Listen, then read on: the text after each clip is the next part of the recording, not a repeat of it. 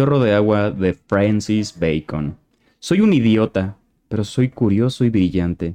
No me importa nada y no creo en nada, nada. Solamente existe mi embriaguez brillante y la brillantez y la brillantez de la vida. Eso, eso es todo lo que hay. Nada. Creo que acabo de pintar la mejor pintura de mi vida.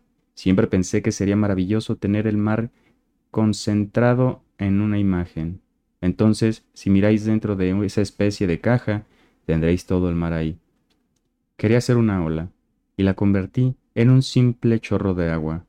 No es más que este poquito de agua salpicada sobre la superficie, como verán, pero hay algo muy misterioso en torno a ello. Francis Bacon.